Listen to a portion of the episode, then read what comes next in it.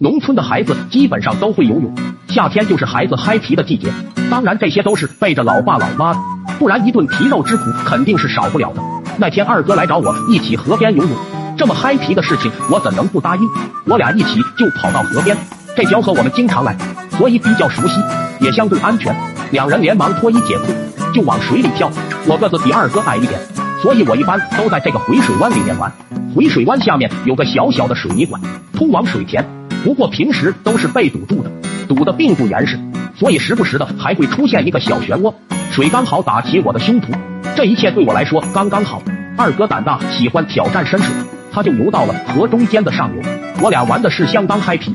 不一会我就看见上游飘来了一些东西，看上去有点眼熟，但是河水反光，看的并不是很清楚。河里飘东西那是再正常不过了，所以我也没在意。哪知道等我反应过来时，他喵的，那竟然是几坨金灿灿的屎！卧槽，二哥竟然在上游拉屎，二哥竟然在水里拉屎，这种事二哥特么的也干得出来！现在爬上岸已经来不及了，幸亏二哥拉屎的质量还比较好，一坨坨的，不是那种散开的，不然算是遭殃了。想着应该会从我旁边流下去，我就捏鼻子忍着了。万万没想到的是，他喵的，这几坨屎好像和我过不去似的，顺利的进入了回水湾。回水湾大家都知道的。水流会顺着回水湾一直打转，就这样我就被几坨屎包围了，一直围着我转。此时二哥已经在上游笑岔气，卧槽，报复吧！我已经顾不得二哥如何嘲笑我，必须要想出一个办法行。现在唯一的方法就是潜水游出去。好巧不巧的，我他喵的还没掌握这个潜水的技能，只要潜下去就会浮上来。如果此时硬往下潜，出水可能就脑顶一坨黄翔，怎么办？今天难道就要以翔为伴，和翔共泳了吗？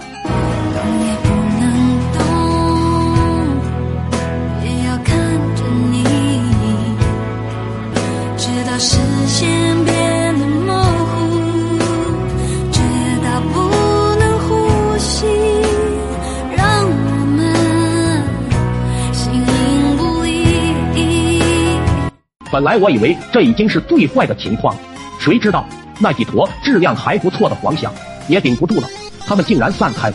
卧槽，真散开了！完犊子了！拼了，挨着翔我也要上岸，太恶心了！大家都知道，你把手放水盆里，水盆里面如果飘着很多渣子，你手拿起来的同时，渣子都会围绕你手靠拢，然后就就会全部吸附在你的手上。没错，现在的原理是一样的。我特么上岸后。发现翔已经遍布全身，太恶心了，太缺德了。这种感觉就像飞翔在天空。看着二哥也上岸了，我有种不祥的预感。没办法，满身黄翔，我只好又跳下水洗。万万没想到，那个缺德的玩意又在上游撒起尿来。你这个操作，你要把我宰死！当我再次以为这就是最坏的情况了，可惜我真的是太天真了。